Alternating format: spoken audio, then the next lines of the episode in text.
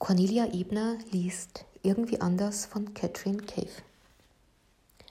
Auf einem hohen Berg, wo der Wind pfiff, lebte ganz allein und ohne einen einzigen Freund irgendwie anders. Er wusste, dass er irgendwie anders war, denn alle fanden das. Wenn er sich zu ihnen setzen wollte oder mit ihnen spazieren gehen oder mit ihnen spielen wollte, dann sagten sie immer, tut uns leid, du bist nicht wie wir, du bist irgendwie anders. Du gehörst nicht dazu.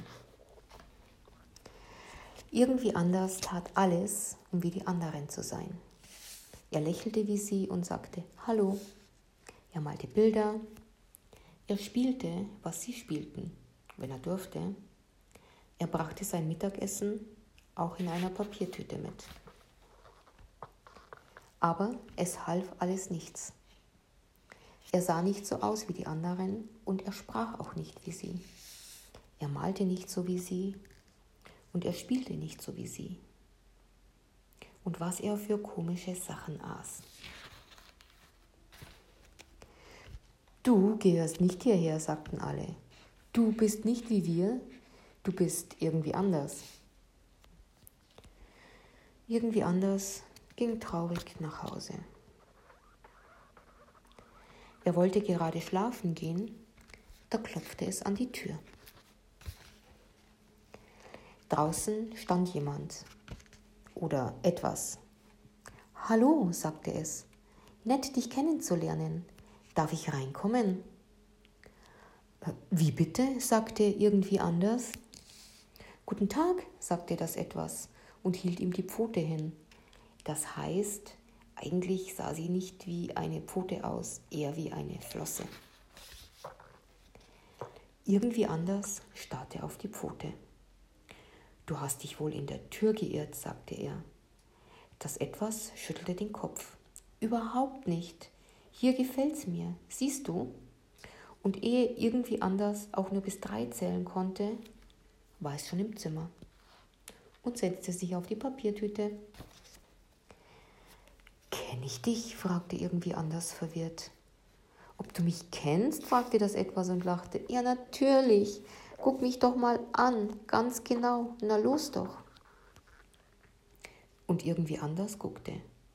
Er lief um das etwas herum, guckte vorn, guckte hinten, und weil er nicht wusste, was er sagen sollte, sagte er nichts. Verstehst du denn nicht, rief das etwas. Ich bin genau wie du. Du bist irgendwie anders und ich auch. Und es streckte wieder seine Pfote aus und lächelte. Irgendwie anders war so verblüfft, dass er weder lächelte noch die Pfote schüttelte. Wie ich, sagte er, du bist doch nicht wie ich. Du bist überhaupt nicht wie irgendwas, das ich kenne. Tut mir leid, aber jedenfalls bist du nicht genauso irgendwie anders wie ich. Und er ging zur Tür und öffnete sie. Gute Nacht. Das etwas ließ langsam die Pfote sinken. Oh, machte es und sah sehr klein und sehr traurig aus. Es erinnerte irgendwie anders an irgendwas, aber er wusste einfach nicht woran. Das etwas war gerade gegangen, da fiel es ihm plötzlich ein. Warte, rief irgendwie anders, geh nicht weg. Er rannte hinterher so schnell er konnte. Als er das etwas eingeholt hatte, griff es nach seiner Pfote und hielt sie ganz, ganz fest. Du bist nicht wie ich, aber das ist mir egal. Wenn du Lust hast, kannst du bei mir bleiben.